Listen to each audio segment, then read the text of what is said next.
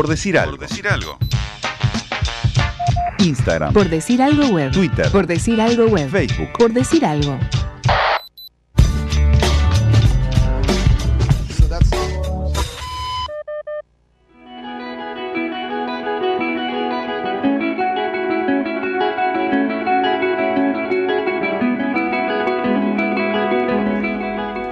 Los animales son muy inteligentes, dice una tía con tono meloso al final de un asado mientras le muestran un video de una ballena que se devora un cardumen de peces, haciéndoles creer a las pobres mojarras que su boca es parte del océano.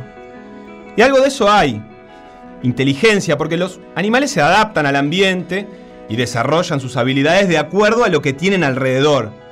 Por ejemplo, el mono. El mono tiene árboles, tiene una cola prensil, y el mono va y mira la cola y mira las ramas y se ya que hay árboles y yo tengo una cola prensil, lo que tengo que hacer es andar por las ramas con mi cola bien alto y así me ahorro el desagradable momento de ser ingerido por una pantera negra que pesa 300 kilos y no come hace 7 días.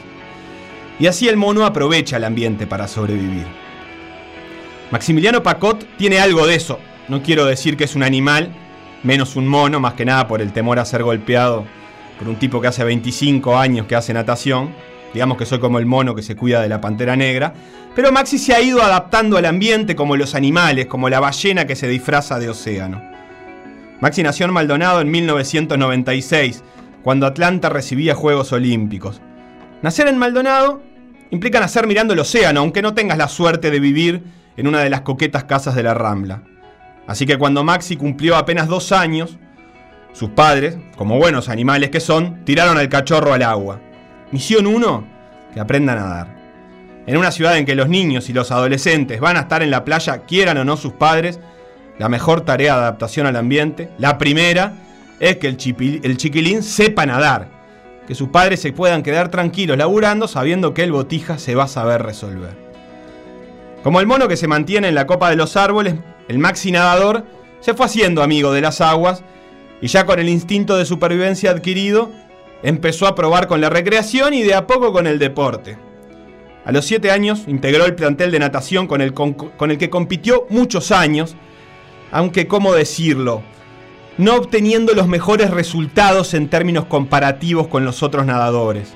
O como decía Chilabert, y como ha dicho Maxi en alguna entrevista, nunca ganó nada. A los 15 años, sin embargo, se le prendió la lamparita. Quizás no haya sido una decisión consciente, sino propia de esa inteligencia animal de adaptarse al ambiente. Tanto mar, tanta agua, tanto océano. Y yo compitiendo en piscinas, debe haber dicho Maxi Pacot, que ya surfeaba y mucho, obvio, como casi todos en Maldonado. Entonces empezó a nadar en esas mismas aguas, pero no a nadar para sobrevivir, no a nadar para divertirse o para agarrar una ola con la tabla, sino para competir, para hacer del océano su piscina. Y ahí todo cambió. Maxi empezó a entrenar en la piscina y a competir en el mar o en el río o en la laguna.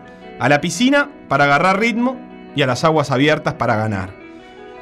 Empezó a competir y no paró. Maxi lleva cinco campeonatos nacionales absolutos ganados y finalmente se convirtió en el principal nadador de aguas abiertas del país.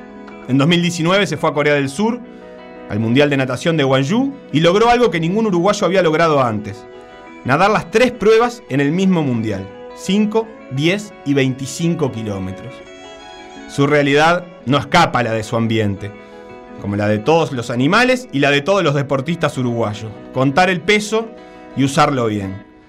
Elegir cada batalla y mantenerse en las ramas o esquivando a la ballena que se hace pasar por océano. Mientras él compite un par de veces al año, en otros países compiten decenas de veces.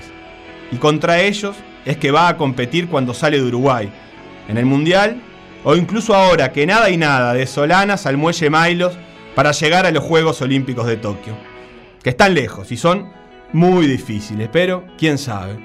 En una de esas alguna mojarra se descuida y le encajamos un bocado Made in Maldonado. Por decir algo. Por decir algo.